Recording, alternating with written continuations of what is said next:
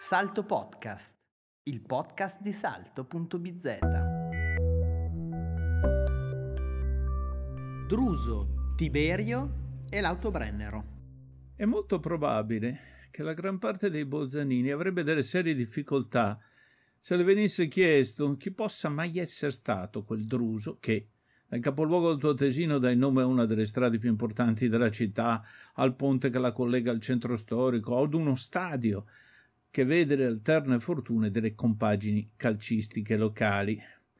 A favorire questa smemoratezza, lo scarso approfondimento che da sempre circonda la storia locale, ma anche l'utilizzo di essa da parte dei nazionalisti dell'una e dell'altra lingua per confortare le proprie teorie, in particolare il battage propagandistico sfrenato che durante il ventennio fascista fu riservato proprio alla storia della conquista romana della terra tra i monti e al suo principale protagonista, Druso Germanico.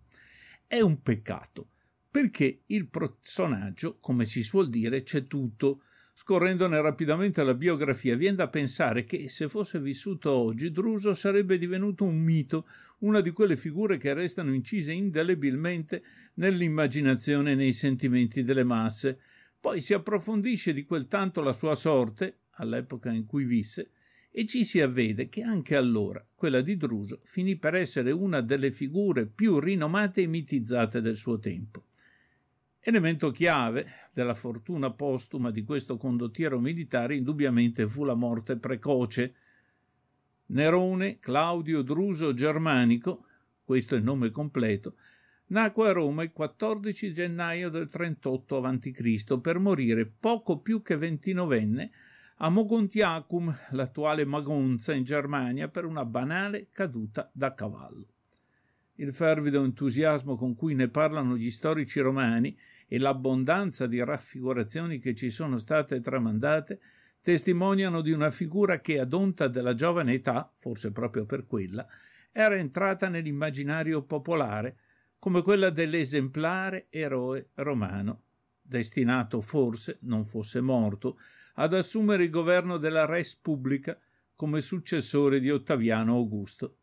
Il destino avverso che lo strappò alla vita non fece dunque altro che consolidarne la fortuna.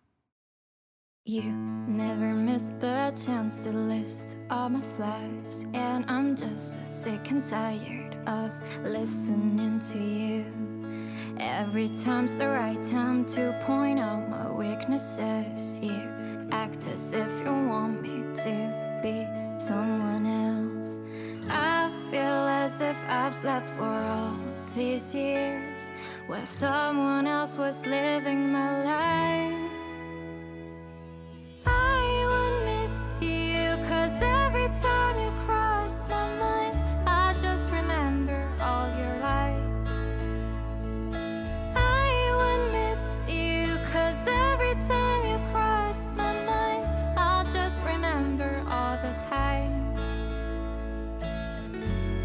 tried to make me feel weak.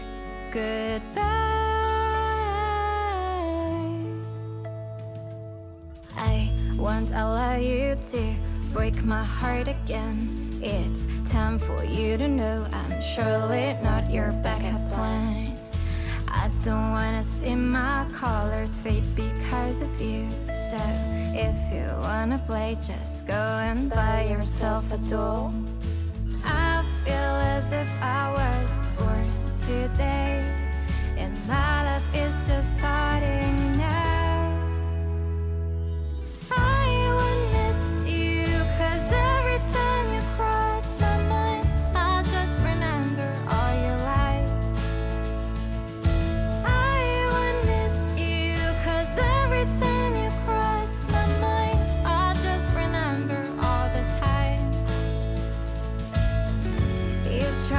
to make me feel inadequate. And it will be easier to scream at the top of my lungs, at the top of my lungs.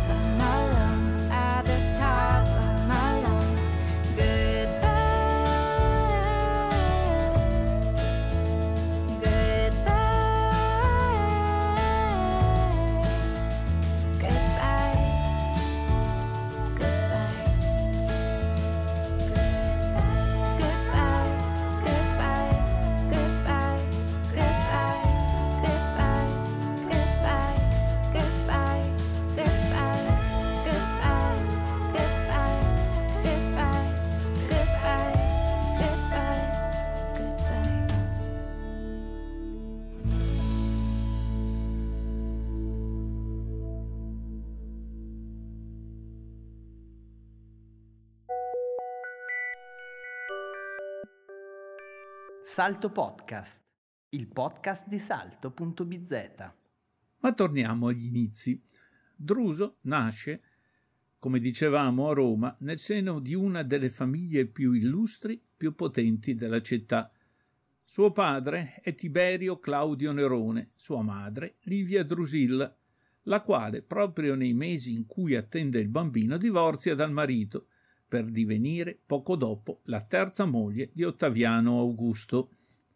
Inutile dire che, con un simile intreccio che non sfigurerebbe tra l'altro come la trama di una moderna telenovela, si sprecarono anche all'epoca le illazioni e le maldicenze sulla reale paternità del giovane Druso. Vi era a Roma chi affermava apertamente che il bimbo era figlio di Ottaviano, il quale dal canto suo non fece mai nulla per smentire la diceria, riservando a Druso attenzioni e affetto più che paterni. Lo storico Svetonio racconta che qualche epigrammista del tempo aveva scritto che vi erano fortunati che riuscivano ad avere un figlio in soli tre mesi, tale il tempo passato dal nuovo matrimonio di Drusilla alla nascita del bambino. Druso venne al mondo nella fase più tumultuosa di quelle lotte intestine che negli ultimi decenni avevano squassato la Repubblica Romana. In quegli anni si andavano affrontando gli eserciti dei componenti dell'ultimo triunvirato, una lotta feroce dalla quale Ottaviano Augusto emerse finalmente come unico vincitore con la battaglia di Azio nel 30 a.C. Druso aveva appena otto anni. Poco dopo, nel 27 a.C., il Senato romano conferì ad Ottaviano le insegne di imperatore. Finiva così il periodo della Repubblica ed iniziava quello del Principato. In questo ambiente storico, politico, familiare, nacque e si formò giovane Druso, avviato sin dagli anni della prima infanzia ai mestieri della guerra e del governo. Il favore di Augusto si manifestò quando aveva solo 19 anni e gli fu consentito di accedere al cursus honorum e cioè alle cariche pubbliche, ben cinque anni prima di quanto permettesse la legge. Nel 16 a.C. divenne questore. Subito fu inviato da Ottaviano, assieme al fratello maggiore Tiberio, a risolvere uno dei problemi più spinosi che il nuovo imperatore si era trovato davanti nel momento in cui aveva assunto il potere. Nell'economia della nostra storia, Tiberio, nome completo Tiberius Iulius Caesar Augustus, ha un ruolo secondario, di quelli, per intenderci, che nei film candidati all'Oscar permettono di vincere solo il premio per il migliore attore non protagonista.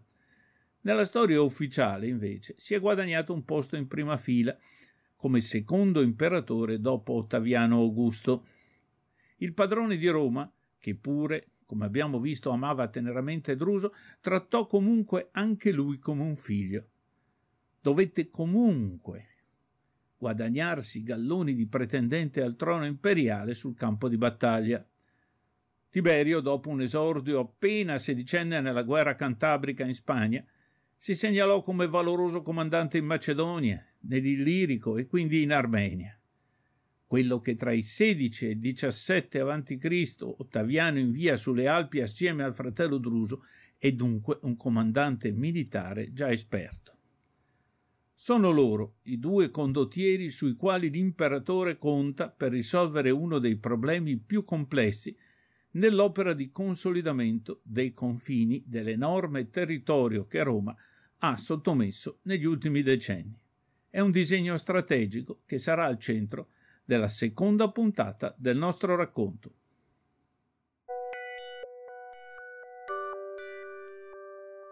Salto Podcast, il podcast di salto.bz.